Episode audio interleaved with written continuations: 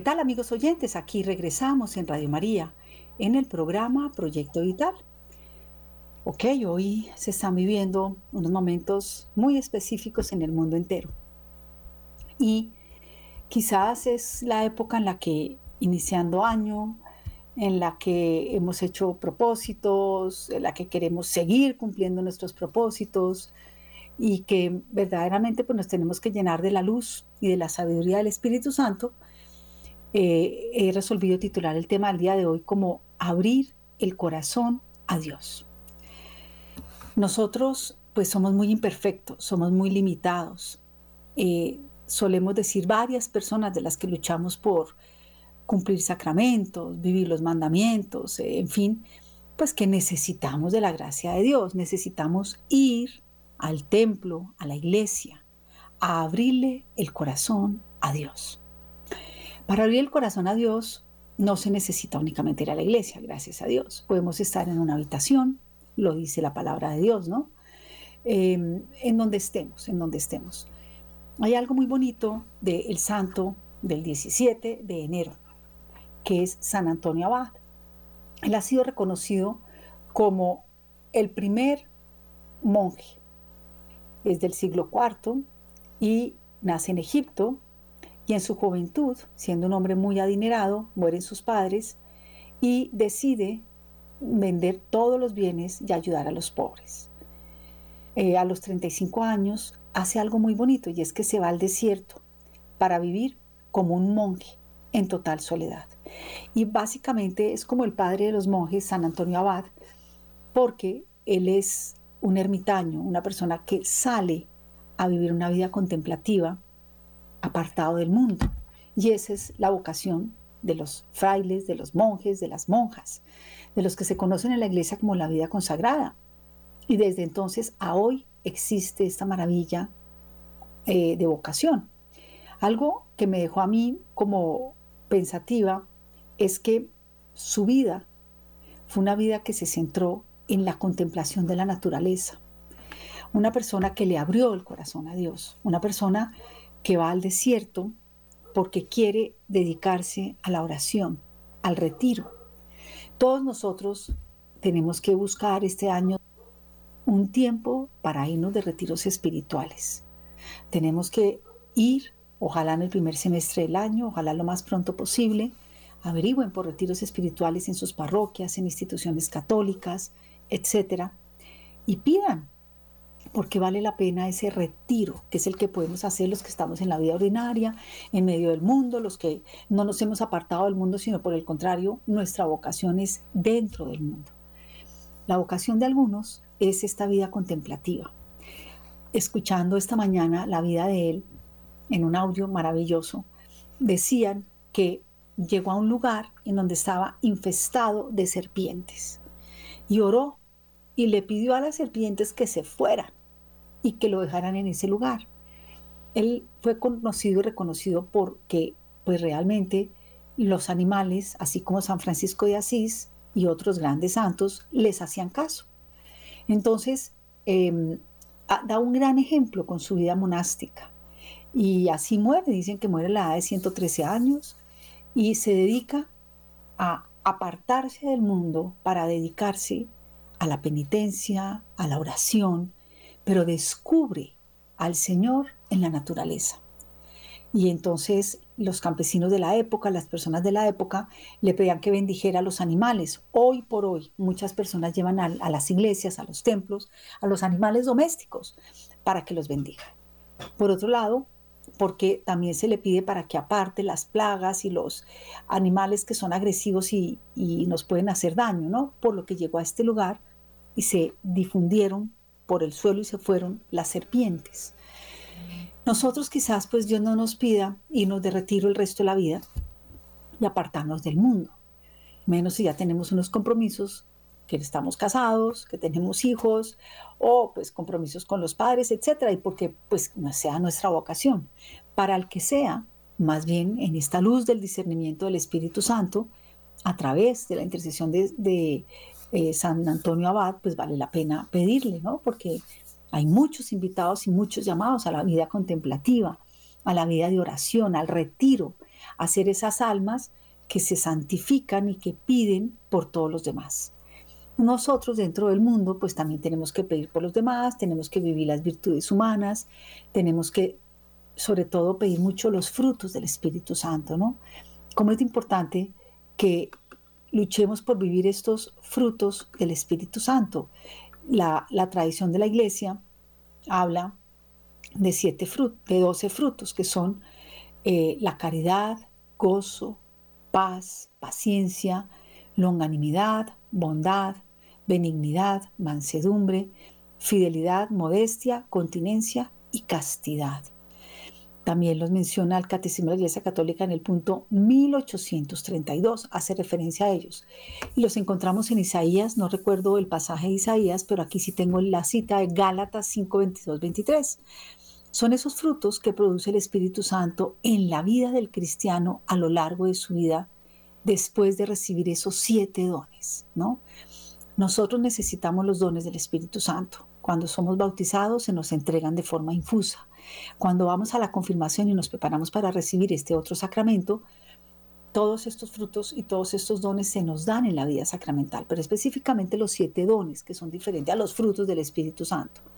Los dones del Espíritu Santo son fortaleza, entendimiento, sabiduría, consejo, temor de Dios y se me están olvidando. Bueno, ya me acordaré, y si no los oyentes, pues que me acuerden. Yo desde ya, entre otras, voy a, pedirles a los oyentes, que todos los que quieran participar acerca del tema del día de hoy, abrir el corazón a Dios, como se lo abrió San Antonio Abad, 17 de enero, día de su santo, este gran santo del siglo IV. Que se comuniquen con nosotros, entre otras que me ayuden a recordar los siete dones del Espíritu Santo. Entonces nos pues, se pueden comunicar con nosotros en el 61 746-0091, desde sus celulares 319-765-0646. Con el tema del día de hoy, abrir el corazón a Dios. Entonces, hablando de los dones del Espíritu Santo, que creo que se me olvidaban, era el de consejo y el de temor de Dios, para hacer los siete.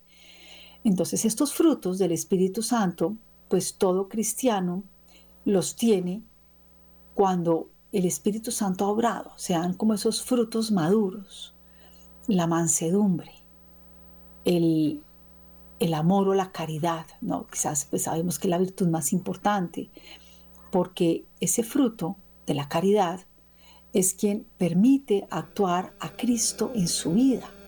Y para permitirle a Cristo actuar en nuestra vida, pues tenemos que tener abierto el corazón abrir el corazón de Dios a la voluntad de Dios, como es importante. La voluntad de Dios es algo que nuestro Señor quiere, algo que quiere para cada uno. Y sin la voluntad de Dios, pues la verdad no tendríamos pues estas maravillas. Hoy me llegó un flyer que en este momento estoy buscándolo, que dice, ay Dios, ahora no lo voy a encontrar. Bueno, mm, bueno, no lo encuentro, pero encontré otro que puede hacer referencia a esto y dicen, el pasado a tu misericordia, el presente a tu amor, el futuro a tu providencia.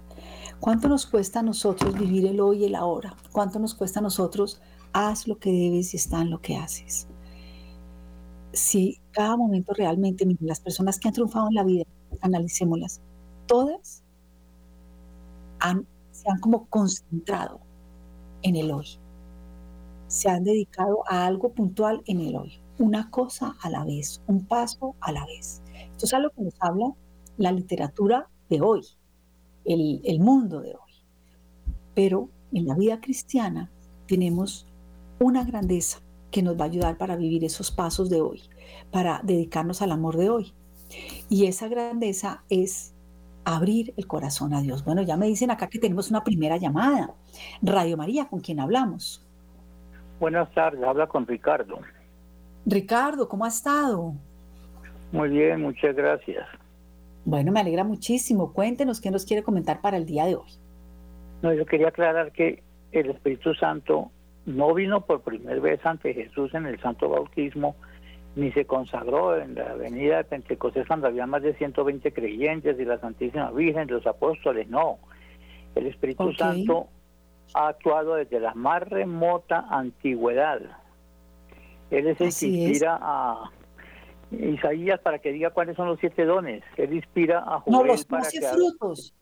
Los doce frutos de Isaías. Es que no recuerdo dónde está la cita.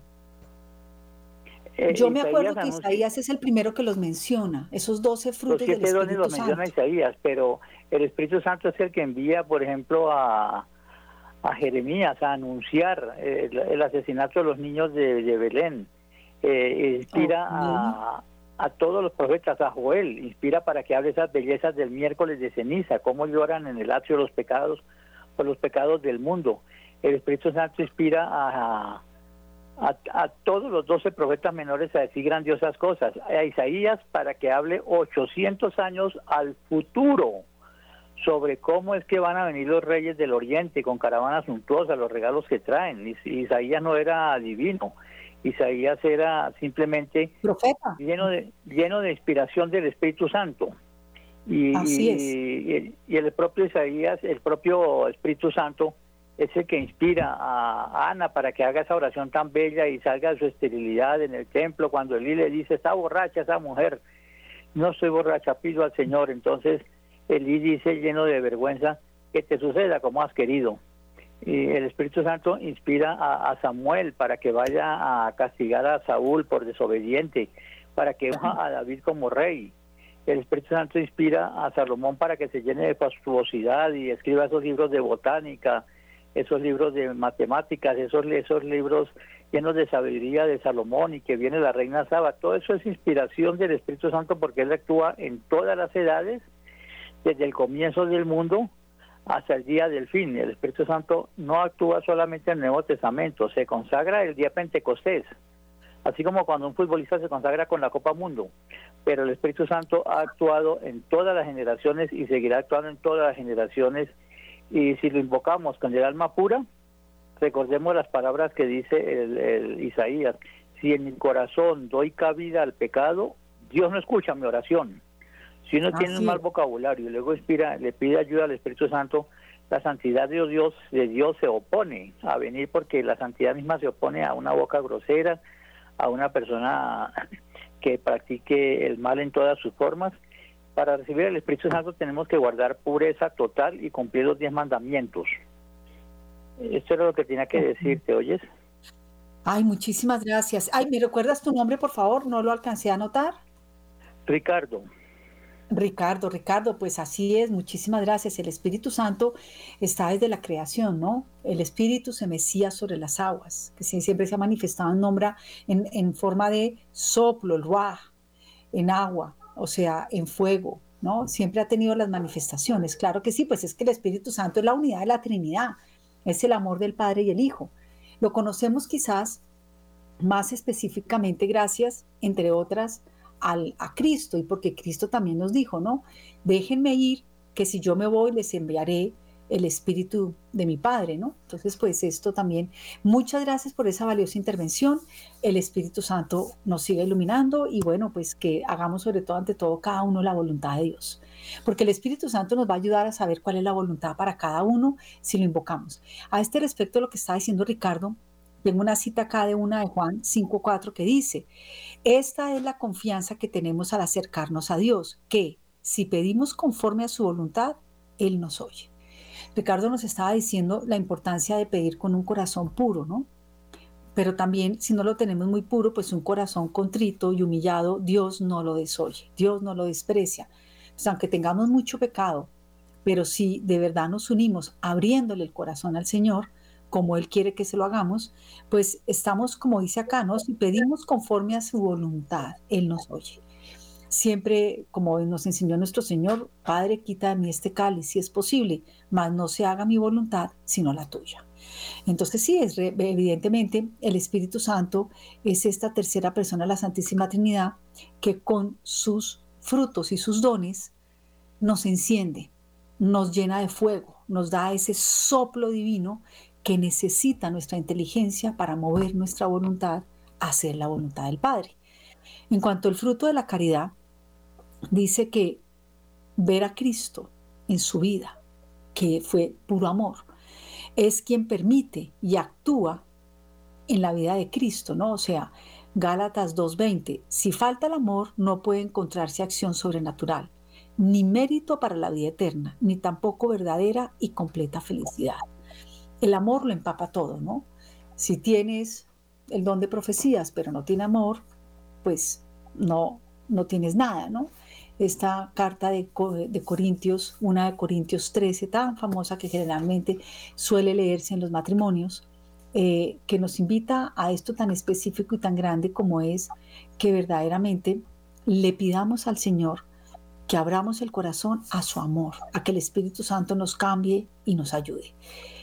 Aunque tengamos mil dificultades, aunque llevemos una cruz pesada, siempre la cruz tiene una alegría, tiene sus raíces en forma de alegría, enseñaba San José María. El fruto que emana naturalmente del amor es como la luz del sol, es un perfume de la flor. Eso es lo que es verdaderamente la alegría y el gozo una persona puede estar pues con muchos dolores físicos, morales, con decepciones, con calumnias, en la cárcel, bueno, en fin, en tantas situaciones tan difíciles de la vida, pero si tiene realmente esa, ese, ese gozo del Espíritu Santo, pues estará dando un fuego y un color al fuego y un color a la vida que no da otro. Porque esa alegría no se apaga en medio de los problemas. Porque, por el contrario, si se abandona, si uno se abandona a Dios, pues uno no se explica por qué uno ve siempre la gente católica convertida, serena, la que se de verdad le abre el corazón a Dios, siempre está alegre, siempre está con una alegría, un gaudium compache, que es la alegría y la paz, ¿no? Es, es ese gaudium compache que es estar en comunión con Dios en un amor que el gozo, no pasa. A veces tenemos estadios de felicidad, de alegría, carcajada, de, bueno, en fin, de, de persona sana que se siente bien, no le duele nada, está bien, le está yendo bien en la vida, tiene carro, casa y beca. Pero a veces no tiene el verdadero gozo del regocijo de saberse que está y que es amado por Dios. Porque cuando se tiene al Espíritu Santo, antes se crece el gozo, se crece la alegría. Y es una alegría que supera cualquier gozo pagano, llamémoslo así, cualquier gozo mundano, ¿no? Porque no se funda en las cosas materiales, sino en las cosas espirituales. Otro de los frutos del Espíritu Santo, tan importantes hoy en día que tanto rogamos y pedimos, es la paz. Y la paz es la perfecta o la perfección de la alegría porque supone un gozo de ese objeto amado. Cuando uno tiene algo que ama, está con un gozo. Pero depende de lo que se ame, el gozo será sobrenatural o natural. Hay gozos materiales que nos ayudan, ¿no? El dinero, la fama, la honra, pues en algo de alegría, evidentemente, y podrá dar una serena paz.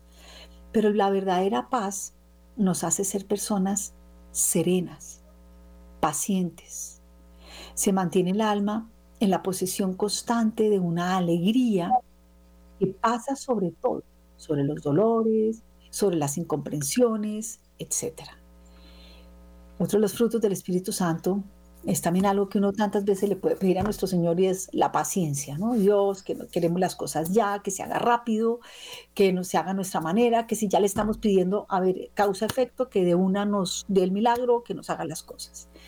Y realmente la paciencia es llevar con fortaleza, con alegría, las contrariedades. Es va muy apoyado en el, el, don del Espíritu Santo de la fortaleza, ¿no? Porque la fortaleza nos la da Dios para resistir el mal y para acometer ante los problemas, para crecernos ante los problemas.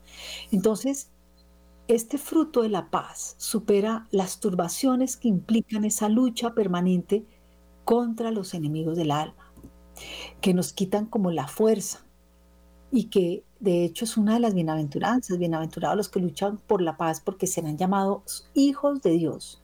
Entonces la paciencia nos hace ser cristianos, que se saben eh, que, realmente hay un momento, o sea, como, como la oración de la serenidad, ¿no? Que sepamos resistir aquello que no podemos cambiar. Es, es, una, es un, un momento muy importante que tenemos que vivir y es un fruto que ayuda la paz, a superar la tristeza e impide que nos quejemos entre los problemas y sufrimientos de la vida. En estos días conversando con mi hija, me contó que había visto una, yo no sé cómo se llame, bueno, una señora que ella es, y que esta es como una oradora, una de esas tech, y que había dicho que admiraba mucho de los colombianos, que eran el único país que había visto que nos decíamos feliz día, que no decíamos buen día, eh, como dice el Papa cuando se despide en la audiencia generalmente del Ángelus, dice buena jornada, ¿no? Buena jornada, ¿no? Sino que nosotros nos deseamos es que tengamos un día feliz. Y decía, el colombiano le ha tocado una vida difícil. Esto lo hablaba en la época del narcotráfico, en la época de las bombas, que ella tuvo la posibilidad de vivir en Colombia, y veía que a pesar de la adversidad de que puedan ponernos un carro bomba al lado, etcétera, el secuestro, que no se podía salir por las carreteras, nunca decíamos un buen día. Bueno, uno sí dice buenos días y buenas noches y buenas tardes, porque pues es una posa educada y, está dentro de nuestro rol, sino que al despedirnos siempre era, no buen, que tengas un buen día, no, un feliz día. Feliz día, que estés muy bien. Eh, que deseamos es que seamos felices, no importa lo que nos venga, que lo importante es que le deseamos al otro que sea feliz en medio de la adversidad. Cuánta gente hoy en día en la guerra y demás, ¿no? Que verdaderamente, pues sí que necesita estos frutos del Espíritu Santo. ¿Para qué? Para que verdaderamente pues llevemos una vida alegre y feliz. Es que Dios Padre nos quiere aquí alegres y felices. Y por eso el Espíritu Santo nos da esas herramientas. Pero es parte de tratarle. Son frutos, frutos. La benignidad, la bondad, la mansedumbre, la, vamos a hablar de algo que es la longanimidad, que es ese coraje y el ánimo en las dificultades que se oponen al bien. Nosotros tenemos muchas dificultades que se nos oponen a bien a veces al día. Es más, tenemos a veces podemos recibir hasta calumnias. Podemos, como se dice, es que nos ponen palos en la rueda, ¿no? Y tenemos dificultades, pero es un ánimo sobrenatural para concebir y ejecutar las obras de la verdad. Es un fruto que permite al cristiano saber esperar la acción divina. Esperar la acción divina. Es confiar en Dios, ¿no? Como le decía Santa Faustina Cobalca a Jesús, le decía que se logra la misericordia es cuando confiamos en Él. Y por eso también le decía Santa Margarita Lacoc, Sagrado Corazón de Jesús, en vos confío. Entonces, es la providencia cuando ve por nosotros, según la lógica divina. Es dejar a Dios ser Dios. Se retrasa ese cumplimiento de los designios, se retrasa eh, las promesas, se retrasa lo que uno ha debido conseguir. Conseguimos las cosas con mucha dificultad, a veces incluso caemos peor. Es la longanimidad, que es el coraje de ánimo en las dificultades que se oponen al bien. Y algo que siempre nos ha gustado, en estos días he visto, no lo he visto como tan seriamente porque, bueno, no me queda, en ese momento tengo que hacer otras cosas en mi casa, pero he oído un poco que están pasando la película de El Papa Bueno, Juan 23, y es la benignidad, ¿no? Esa benignidad. O sea, una persona buena, bonachona, bondadosa, tiene el fruto del Espíritu Santo. La que es auténticamente buena, bondadosa, ¿no? La otra puede ser hipócrita es una disposición permanente a la indulgencia y a la afabilidad. Es un fruto que nos ayuda a ser gentiles y ayuda a defender la verdad sabiendo discutir. Esto sí que es importante, ¿no? También con la virtud de la prudencia, la prudencia que hace verdaderos sabios, ¿no? Que nos ayude a defender la verdad. Hay que defender la verdad, pero que nos ayude a saber discutir. Eso es un arte, eso es una cosa complicadísima, eso es una cosa que nos cuesta muchas veces trabajo porque le ponemos corazón, le ponemos pasión, estamos sesgados, no vemos las cosas con la luz que la de Dios, nos falta objetividad y nos llenamos a veces pues de otras cosas que se oponen, de la ira, de la soberbia, ¿no? De otras de componentes que precisamente son pecados como pecados capitales. Entonces es una gran señal de la santidad de un alma y de la acción en ella, en el Espíritu Santo. Esa persona buenina, que no quiere decir que sea boba, ¿no? O como dicen, eh, que lo oí por primera vez aquí en Radio María, Dios nos pide que seamos mansos, pero no mensos, evidentemente. No es que, ah, esa tan buena es boba, entonces hay que hacerle de todo porque como es boba, ¿no? Entonces, pues nadie va a querer tener la benignidad, nadie quiere que se la monten, ¿no? Es el que se permite que le dejen hacer bullying, ¿no, señor? Se sabe amar así, ¿no? como enseñan los psicólogos, con una sana autoestima, pero ante todo procura tener relaciones sanas y amorosas. Ante todo sabe defender y discutir la verdad y no se va a mover de ahí, pero lo hace con amor y caridad, ¿no? San Pablo nos enseña y todo lo que estoy hablando acá, vuelvo y lo repito muchas veces, lo digo, no es que yo lo viva a la perfección por amor a Dios, yo lucho, pero estoy completamente convencida de esto que está. Yo les voy a invitar a que se metan en una página que se llama Aleteia, de donde he sacado estas, estas notas de los doce frutos del Espíritu Santo y, realmente ahí podemos aprender mucho, sobre todo hacer como un examen de conciencia y ante todo pedirlos, ¿no? A ver, yo quiero tener este trato del Espíritu Santo en donde tener una verdadera bondad, en donde después de discutir, pues mira, no es algo personal, no lo tomes en sentido personal, yo no lo estoy diciendo, ahí sí que para sobarte la vida, te lo estoy diciendo por un bien mayor, ¿no? o corregir al que yerra, o enseñar al que no sabe. Es una obra de misericordia en medio de todo, ¿no? Entonces, este fruto de la benignidad dice que da una dulzura especial en el trato con los demás. Son personas dulces, queridas, amorosas. la afabilidad, la amabilidad genera empatía, ¿no? Cómo es importante todas estas cosas. Bueno, yo voy a cortar un poco a música para que mientras tanto hacemos una pequeña pausa para ver si los queridos oyentes se quieren comunicar, así como se comunicó Ricardo, que nos enriqueció muchísimo con el Antiguo Testamento y las acciones del Espíritu Santo a través de los profetas y de algunos santos personajes de la Sagrada Escritura en el Antiguo Testamento, y hablen y nos comenten qué es abrir el corazón a Dios. ¿Qué más podemos hablar acerca de los frutos del Espíritu Santo? realmente cómo podemos ser esas almas que Dios quiere que seamos, ¿no? Entonces pueden comunicarse con nosotros desde sus celulares al 319-746-00, 746-0091 es el teléfono fijo, perdón, desde sus celulares es el 319 765 0646. Lo vuelvo a repetir, 319 765 0646. Y desde los teléfonos fijos 61 746 0091. Estamos en Radio María, en el programa Proyecto Vital. Vamos a ir a un momento de música y en segundos regresamos.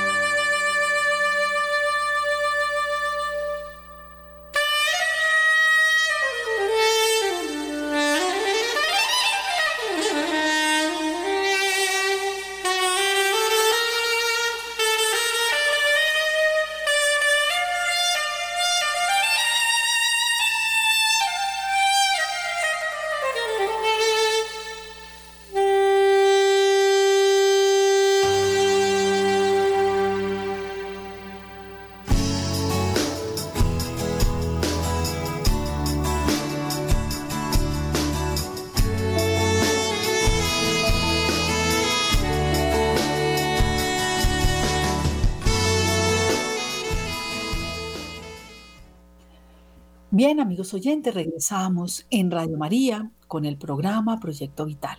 El tema del día de hoy, abrir el corazón a Dios. Este tema, pues, se puede meter todo el Evangelio, todo el Antiguo Testamento, todo el Nuevo Testamento, porque a la hora de la verdad el que conoce a Dios es el que le abre el corazón a Dios. Bueno, aquí ya me está diciendo Wilson Urquijo que tenemos otra llamada. Bueno, Radio María, ¿con quién hablamos? Eh, buenas tardes. Sí, muy buenas tardes. Eh, yo le quería aportar esto, que yo tengo un librito. Sí, sí. Hace, ratito que lo tengo, es de unas homilías. Ok, ¿de quién? ¿Las homilías de quién son? Ya que tienes el librito, ¿de quiénes son? Por favor. Eh, pues es de los, de los padres de que ellos escriben esos libros.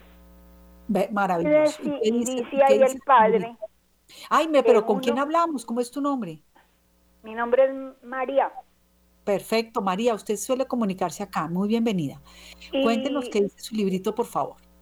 y que uno sí tiene que pedirle al Espíritu Santo que, Él es el único que lo conoce a uno, que uno sí debe de pedirle al Espíritu Santo porque Él conoce nuestros pecados, de qué somos hechos, que hay cosas que uno no las recuerda y el Espíritu Santo es el que nos recuerda, eh, por decir, de X pecado para que lo confiese. Y hay otras cosas que Él es el que quema, sana todo lo que hay por dentro de un ser que, que de pronto le pasó cosas cuando era niño o antes de nacer, que Él es el único que sabe todo lo que tenemos en, de pecado en nuestro cuerpo y que eh, Él es el que sana, es Él el que quema, Él es el fuego. No, qué belleza. Así es, Él es el que Muchas gracias. No, María, usted muchas gracias, muchas gracias. Eh, bueno, a veces a los oyentes, si tienen un librito, yo les pido es que nos digan, pues, cómo se llama, de pronto quién es el autor, con el fin de que, pues, si a ella le sirve, nos sirve a los demás, ¿no? Y aumentamos nuestra literatura espiritual. A propósito, eso es algo muy importante, ¿no? Eh, algo que aprendí también de San Antonio Abad, más que de él, de los que le siguieron, porque él terminó siendo un gran ejemplo y muchos quisieron ser ermitaños y vivir como él, ¿no? es como el pionero de, los, de la vida contemplativa, de la vida consagrada, de lo que llamamos los religiosos también. Y es que eh, San Alfonso, eh, perdón, San Antonio, em, pues se entregó plenamente a hacer la voluntad de Dios, vivía en una completa austeridad y él fue, eh, como los padres del desierto, van a, a mirar su alma, su vida, los padres del desierto no van a porque se creen regios, no, precisamente van a buscar ese encuentro personal con Dios para ver su miseria, para que se sane su miseria, para que realmente en el nombre de, de Cristo, el único nombre que somos salvos, para que verdaderamente el Dios Padre permita que el Espíritu Santo limpie nuestra alma y que todos los que le siguieron, todos los que le siguieron, que dice, tenemos que aprender de los grandes. ¿Por qué la iglesia todos los días tiene un santo o muchos santos y muchas beatas y santas que celebran ese día? Siempre se celebra el día de su muerte, que es el día de, no es el día, la muerte para un cristiano es un momento en el que entramos ya a una eternidad sobrenatural. Como esté nuestro corazón y nuestra alma, así viviremos eternamente. Si estamos con Dios, estaremos con Dios. Si no estamos con Dios, no estaremos en el amor de Dios. Entonces, lo que han enseñado los padres de la iglesia, los primeros ocho siglos, lo que nos han enseñado y nos enseñan hoy en día todos los santos y santicas de la iglesia, que a diario podemos escuchar en Radio María, están los santos hablados, descritos, que nos enseñan tanto, es que aprendamos de los grandes, aprendamos de nuestros hermanos mayores, Aprendamos de los que ya recorrieron una vida. San Antonio Abad tuvo una vida difícil, unas tentaciones muy grandes y muy graves del demonio. Y él le pregunta a nuestro Señor, ¿y dónde estabas tú cuando estaban las tentaciones? Y le dijo, yo te estaba dando la fuerza y la fortaleza para que te sostuvieras y las combatieras. Entonces, por eso tenemos que aprender de los grandes, de, de lo que han escrito. Uno lee el catecismo de la Iglesia Católica y lo que tiene son cantidades de citas bíblicas, por supuesto, pero también hay muchos, muchas citas, oraciones de los santos, de los que nos han precedido, de los que ya están mirando a Dios cara a cara en la iglesia triunfante, en la iglesia celestial. Y de ellos es que tenemos que aprender. Continuamos con los frutos del Espíritu Santo para poderlos terminar antes de que se termine el programa mientras que eh, recibimos alguna otra llamada en Radio María, y es este fruto de la bondad. Dice que es una fuerza que nos ayuda a ocuparnos del prójimo y beneficiarlo. Pues ese es el examen, ¿no? Hay que pedirla mucha, porque el examen es porque tuve hambre y me diste de comer, estaba desnudo y me vestiste, enfermo y me visitaste, preso y fuiste a verme, ¿no? Con sed y me diste de beber. Entonces, es como consecuencia de la benignidad, de eso que hablábamos de la benignidad que quien se lo iba a imaginar, es esa disposición permanente a, a, la indulgencia, a ser afable, ¿no? Entonces la bondad con el prójimo es ante todo esa manera que nos conmueve y nos, digamos, somos compasivos y compadecemos con el otro, con quien sufre, con el necesitado. Se nos mueven las entrañas, se nos mueve el sentimiento del corazón, pero no es una sensibilería, es también a través de esa bondad es actuar, ¿no? Es de verdad actuar. Y quien da este fruto, pues se dice que no critica malsanamente. Cuando hay una crítica, es de verdad para que sea constructiva. Tampoco se condena a los demás y no nos volvemos unos justicieros, porque en esta vida, por supuesto que fuimos llamados a ser, a ser santos y a ser perfectos como el Padre Celestial es perfecto, la iglesia también nos enseña que no seamos perfeccionistas, justicieros, o sea, este sí, este no, este es el bueno, este es el malo. No, eso no nos corresponde ni a ti ni a mí, eso le corresponde al Padre del cielo y el que va a juzgar es Cristo. Cristo es el juez. Pero nosotros si podemos con la bondad, con las ansias de querer corregir, de querer ayudar al prójimo, con una rectitud de intención, de verdad, de hacerlo por el bien del otro, en cuanto al bien, ¿no? Entonces, sin condenar a los demás, es realmente ayudar a sanar como sanó Jesús. Es la bondad infinita, porque de verdad que nosotros a veces somos como la antítesis el antitestimonio del, del Señor saliendo a criticar, ¿no? Tampoco podemos permitir que pretendan de nosotros, ay, ese y esa que van a la misa y que comunión diaria y que echan camándula, ¿no? Pues es que no estamos perfectos, estamos en un camino de proceso, no es que nos conformemos con que, ay, no, a mí no, no es un conformismo, pero también tenemos que saber que precisamente somos frágiles y que por eso es que luchamos por vivir la vida sacramental. Dos sacramentos fundamentales que se deben frecuentar, la Eucaristía y previo a la Eucaristía, en gracia de Dios, ir a confesarse. ¿Por qué?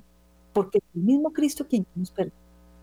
Es el mismo Cristo que nos va a dar las fuerzas para batallar en eso que somos débiles, en el pecado que caímos.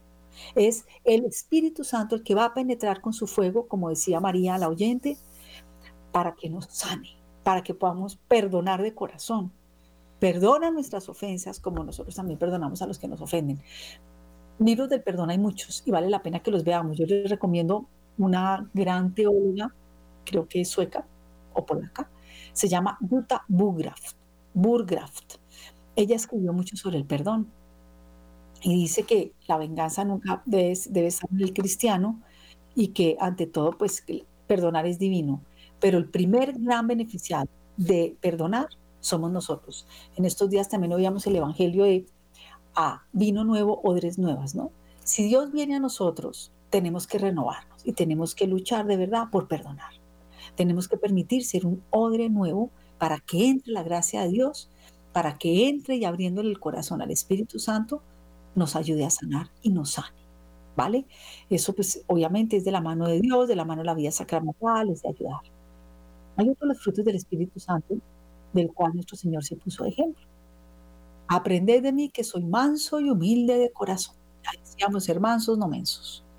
Esta mansedumbre, pues, es la que nos va a ayudar contra ese apetito irascible tan fuerte que tenemos. Los griegos hablaban de dos apetitos fuertes en el ser humano el apetito irascible y el apetito concupiscible.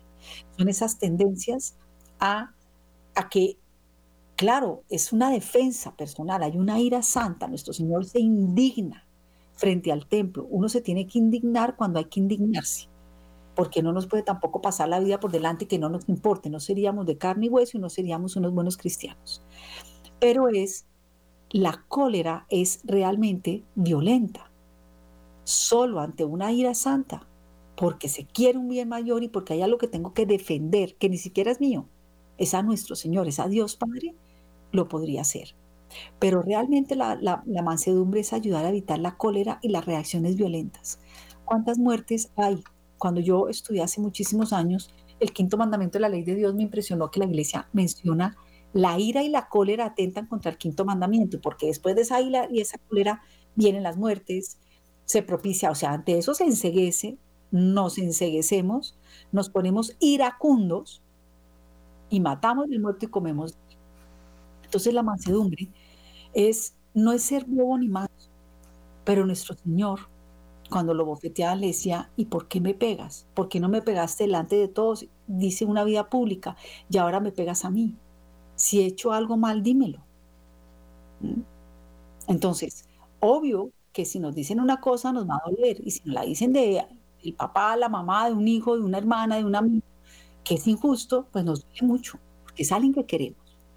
Entonces, acá la mansedumbre hace el cristiano suave en su palabra, en el trato frente a la prepotencia de alguien.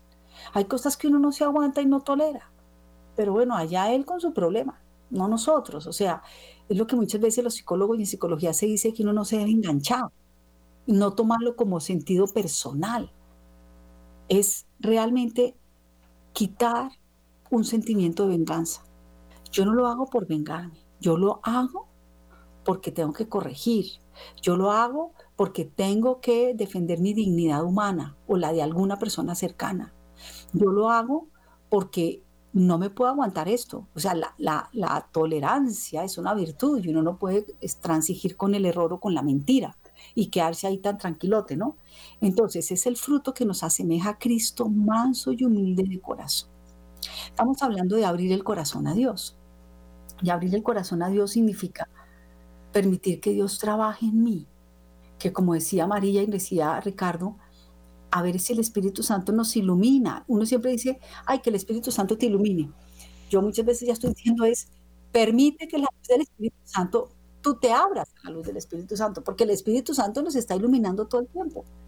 Espíritu Santo, ilumínanos y santifícanos. Espíritu Santo, ilumina nuestras mentes y nuestros corazones. Hay que invocarlo mucho al día. Hay que pedirle sus frutos, hay que rogarle que los frutos de Él se den en un alma que quiere ser trabajado por Él. Que se vea que la huella del Espíritu Santo pasó, que nosotros somos del Espíritu Santo, ¿no? Esto es algo. La Virgen María estaba llena de gracia, llena del Espíritu Santo. Obró con bondad, con benignidad, con mansedumbre. Supo llevar la voluntad de Dios. A veces ni comprendió, pero por eso meditaba y guardaba todas las cosas en el corazón. Esos son los ejemplos de los grandes que nos da la iglesia.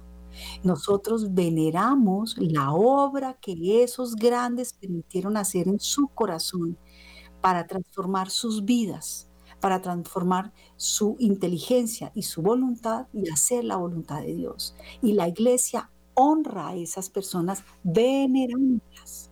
Si aquí celebramos a los padres de la patria, si aquí en el mundo hay premios, hay premios Pulitzer, hay muchas cosas que tenemos verdaderamente que mirar, que veneramos de alguna forma y honramos las cosas buenas y heroicas que hay. Bueno, aquí me dice Wilson otra vez que tenemos, ah, tenemos una llamada. Bueno, no sé, no sé si, la tengo o no. No, no hay llamadas en este momento, perdón. Es que me entró aquí una señal y leí eso, pero mm, debe ser del, dejé el chat abierto, debe ser seguramente el chat. Bueno, entonces, em, aparte de la mansedumbre está la fidelidad. Carambas. Dice que quien da este fruto defiende la fe en público y no la oculta por miedo o vergüenza. La fidelidad es cierta, es cierta facilidad para aceptar todo lo que hay que creer, ¿no? Eso cuando ponemos creo en Dios Padre Todopoderoso, Creador del cielo y de la tierra, de todo lo visible y lo invisible, ¿no? Es creer en Dios. La fidelidad es la fe por obra, porque creer es confiar en Dios y quien confía es fiel. Tenemos que confiar permanentemente, tenemos que ser fieles. Uno premia la fidelidad. Específicamente en varios pueblos del país, Dios me ha permitido entre semana o domingos ir a misas, Eucaristías donde están celebrando los 60 años de matrimonio. Y todavía se pico. Una ternura. Y eh, uno ve ese ejemplo, ¿no? esa fidelidad ¿Por cuánta agua habrá pasado por ese matrimonio? Pues por mucha. Pero ahí están. Y van a darle gracias a Dios en la Santa Misa. Entonces la fidelidad es cierta facilidad para aceptar todo lo que hay que creer. es firmeza para afianzar en ello y tener la seguridad de la verdad, que creemos sin sentir dudas. Cuando uno realmente, la Virgen María no tuvo ninguna duda, la Virgen María creyó. San, San, San José, San José, pues humanamente no entendería muchas cosas, y menos cuando estaba embarazada la Virgen, pero eso es lo más sensato y lo más humano que podía haber, ¿no? Y obviamente él, tuvo una reacción, no se puede quedar indiferente, pero creyó en todos los sueños cuando se le apareció el ángel del Señor y le funcionan las cosas. Y sabía que venía de la mano de Dios, ¿no? Entonces, esto de la fidelidad es dar ese fruto, estamos realmente glorificando a Dios, quien es verdad absoluta, y por otro lado, porque Dios es el único que sabemos que es fiel, ¿no? Otro de los frutos es una de las hermanas de la santa pureza, la modestia, de la castidad. Quien da este fruto de la modestia excluye todo lo que sea áspero y mal educado. Es esas buenas formas de conducta, es eh, los buenos modales. Y este fruto, él la nota al cristiano en qué? En el hablar, en el comer, en su comportamiento, en el vestir, en, en todo. O sea, es que se ve que hay un orden en la persona por la forma como, como actúa, como se ve, como se viste, ¿no? Es quitarse de cosas indecorosas o vulgares. Nos ayuda a ser discretos, esa modestia, con el cuidado del cuerpo, modestios, en los comentarios, modestos, en, en todo lo que tiene que ver con la parte material, que es importante, ¿no? Es dar ese buen olor de Cristo, ese buen olor de Cristo y es evitar ser ocasión de pecado para los demás. O sea, que mi ejemplo hunda a los demás, los lleve para abajo, que la forma de vestir no sea decorosa, etcétera. Así como también es preparar y mantener nuestro cuerpo para ser en medio de nuestra debilidad esa digna morada, ¿no? No sabéis que sois templo del Espíritu Santo, dice, dice nuestro Señor en, en Gálatas, me parece que es que está. Entonces, la continencia, que también tiene que ver con esta virtud de la castidad, que es como indica su nombre, ayuda a contenerse y a tener en el justo la concupiscencia, que son aquellos deseos desordenados, que fruto del Espíritu Santo tenemos esos dos apetitos, pues como desajustaditos, que son la concupiscencia y la irascibilidad. Entonces es dar ese tono humano en la continencia y habla también que eh, es em, una continencia en comer, en el beber, en la diversión, incluso en la forma de celebrar. Es, ser continente, si por otro lado, pues la continente tiene ese orden interior del hombre, luego se basa en una de las siete virtudes, en una de las cuatro virtudes, perdón, cardinales, y, uno, y una de, los, de las virtudes que recibimos infusamente en el bautismo, que es la virtud de la templanza, que es dar ese punto medio de entre el exceso y el defecto, ¿no? Es la virtud que se apoya evidentemente en la templanza, la castidad. Hoy sí que vemos que es más difícil que nunca pues vivir la castidad porque hasta la misma música invita a faltar a la castidad, a aplaudir la falta de castidad. Y hemos visto una cantidad de atropellos impresionantes, la prostitución infantil, los abusos con los, con los niños, bueno, etcétera, que nos dice este artículo de Aletella sobre la castidad, dice que es la victoria conseguida sobre la carne y ayuda a que el cristiano sea más un templo vivo del Espíritu. Que dice que fornica, fornica contra su propio cuerpo. Eso fue la lectura del domingo pasado. ¿No sabéis acaso que sois templos del Espíritu Santo? ¿no? Nos invita a que guardemos nuestro cuerpo y que no nos prostituyamos. ¿Por qué? Porque los demás pecados no, no quedan en el cuerpo ni se hacen en el cuerpo. Los demás pecados están fuera del cuerpo, mientras que el que fornica o no vive la castidad, está fornicando y queda contra su propio cuerpo. Entonces es un fruto que es ese cuidado delicado en todo lo que se refiere al uso de la sexualidad.